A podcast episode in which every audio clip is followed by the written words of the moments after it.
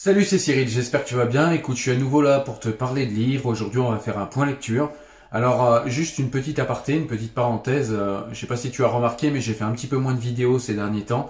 Alors c'est tout simplement parce que euh, euh, j'ai déménagé et donc du coup il m'a fallu un peu plus de temps bah, pour m'occuper du déménagement, euh, pour faire la transition, voilà. Donc ça m'a pris pas mal de temps, ça m'a mangé pas mal de temps, du coup j'ai beaucoup moins lu et puis j'ai eu encore moins de temps pour faire des vidéos. Voilà.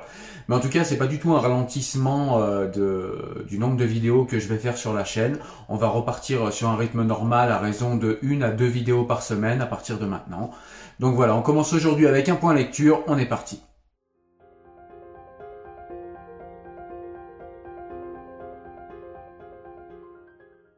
Alors on va commencer tout simplement par les livres que je suis en train de lire et puis par ceux que je vais lire tout de suite après et qui ont fait leur apparition dans ma pile de lecture. Allez, on est parti. Donc on va commencer avec un livre d'Abdel Malik, Méchante blessure, un livre dont je t'avais parlé. Euh, je t'avais même expliqué que j'avais arrêté ce livre euh, à peu près vers le milieu. Là je dois être à... Je suis à 105 pages euh, sur 218, donc non, je m'étais arrêté un petit peu avant le milieu. Et puis, euh, puis j'étais assez déçu, je sais pas, j'arrivais pas à comprendre euh, où voulait en venir Abdel Malik, et j'étais étonné parce que pourtant j'aime bien l'écriture d'Abdel Malik en principe. Euh, c'est un auteur que j'aime bien, et j'arrivais pas à voir où il, où il voulait en venir. Il nous parlait d'une histoire d'un, enfin l'histoire d'un rappeur français. En l'occurrence, ça ressemblait à lui et à la vie, et à la vie qui est la sienne. Et à un moment, il mourait et je comprenais pas trop où il voulait en venir et en fait bah je t'en parlerai plus tard mais euh, du coup j'ai repris le livre je me suis forcé un peu donc voilà le début était un petit peu laborieux pour moi mais euh, je commence à comprendre où est-ce qu'il veut en venir et en fait, euh, eh bien, j'ai eu un regain d'intérêt pour ce livre et du coup, je suis reparti à la lecture et je devrais le terminer euh, cette semaine, je pense. Et du coup, je t'en parlerai très très rapidement. Le livre suivant que je suis en train de lire, hein, c'est aussi un livre que j'avais abandonné. Ça m'arrive souvent, j'abandonne des livres et puis et puis parfois j'y reviens. C'est un essai de Boris Cyrulnik. C'est un merveilleux malheur et c'est encore un essai qui nous parle de résilience. Alors à chaque fois, Boris Cyrulnik nous parle de résilience, mais selon des contextes différents et selon des angles différents.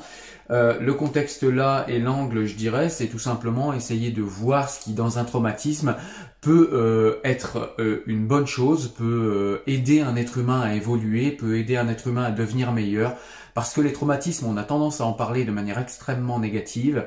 Euh, on a tendance aussi à voir tout ce qui est négatif dans un traumatisme, et il n'est pas question de le nier, hein, forcément. Un traumatisme, c'est aussi quelque chose de négatif, mais il y a aussi pas mal de choses positives à en retirer, et c'est un petit peu ce qu'essaye de nous démontrer ici Boris Cyrulnik avec son essai Un merveilleux malheur. Je t'en parlerai également assez rapidement. Il y a un autre livre que je suis en train de lire actuellement sur un tout autre sujet. Ça s'appelle Pour un islam humaniste. C'est de euh, Mohamed Shahour. Ça m'a été offert par l'un d'entre vous, en l'occurrence Kamel. Je te remercie Kamel.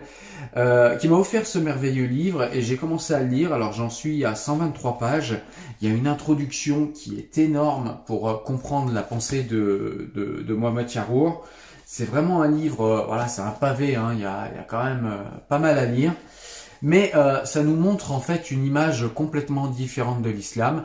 Malheureusement, l'islam dont nous parle Mohamed Charour dans ce livre n'est pas du tout l'islam, enfin c'est pas du tout la vision majoritaire qu'on a de l'islam en France et puis même dans le monde.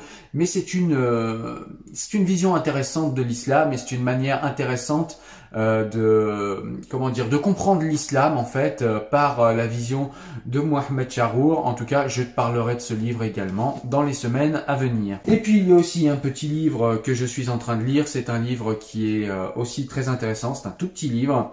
C'est l'art d'avoir toujours raison de Schopenhauer. Alors qu'est-ce qu'il y a d'intéressant dans ce livre? L'art d'avoir toujours raison, ça peut paraître un petit peu présomptueux, un petit peu hautain comme ça, euh, quelqu'un qui chercherait toujours à avoir raison. C'est simplement en fait tout un tas de techniques en fait rhétoriques.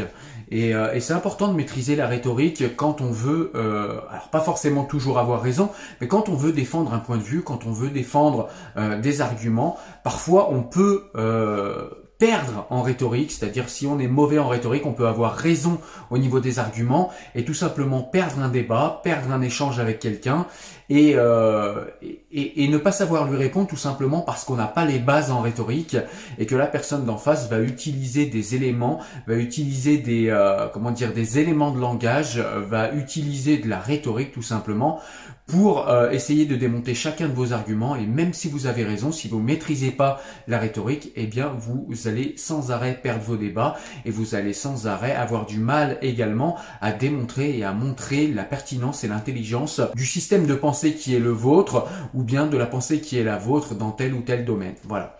Donc il y a, plusieurs manières d'aborder ce bouquin.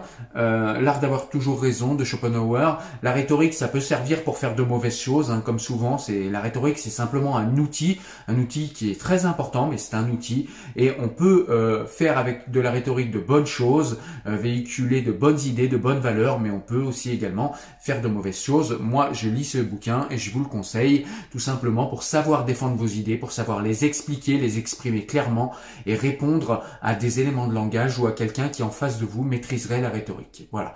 Donc c'est un livre qui est très intéressant, que j'ai presque fini, dont je vous parlerai également. Il y a un autre livre que je suis en train de lire et je l'ai bientôt fini. Ouais, j'en suis à 109 pages sur 200. C'est euh, En finir avec les crises d'angoisse. C'est un livre de Klaus Bernards, c'est un Allemand.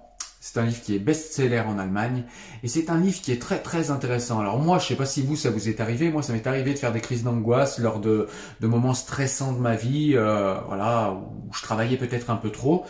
Et, euh, et c'est vraiment un livre intéressant parce que en fait, euh, les crises d'angoisse, il y a beaucoup de manières d'aborder les choses. Il y a voilà les manières un petit peu ésotériques, il y a les manières un petit peu euh, sophrologie, euh, il, y a, il y a la manière aussi allopathique, c'est-à-dire beaucoup de médicaments pour vous mettre une camisole chimique et que les crises d'angoisse cessent. Et là, on est vraiment sur quelque chose de complètement différent. On est sur vraiment une reprogrammation du cerveau.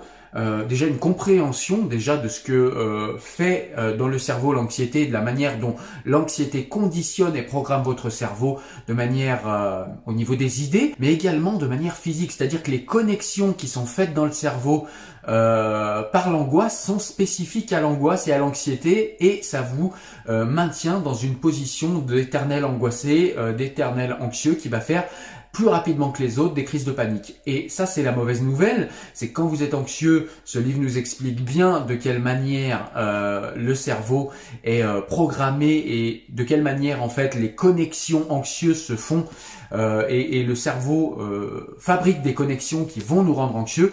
Et la bonne nouvelle, c'est tout simplement qu'en fait tout cela est modifiable et reprogrammable, puisque vous le savez peut-être, le cerveau est extrêmement plastique. Euh, le cerveau peut être complètement modifié, remodelé, etc. Et c'est exactement, pardon, ce qui nous est expliqué dans ce livre de manière extrêmement concrète, avec des exercices concrets qui sont à l'intérieur du livre. C'est vraiment un livre intéressant dont je vous parlerai également dès que je l'aurai terminé. Et puis là, on va aborder deux livres que je n'ai pas encore commencé. Donc le premier, c'est un qui m'a été envoyé par son auteur. L'auteur, c'est Malik Bezou.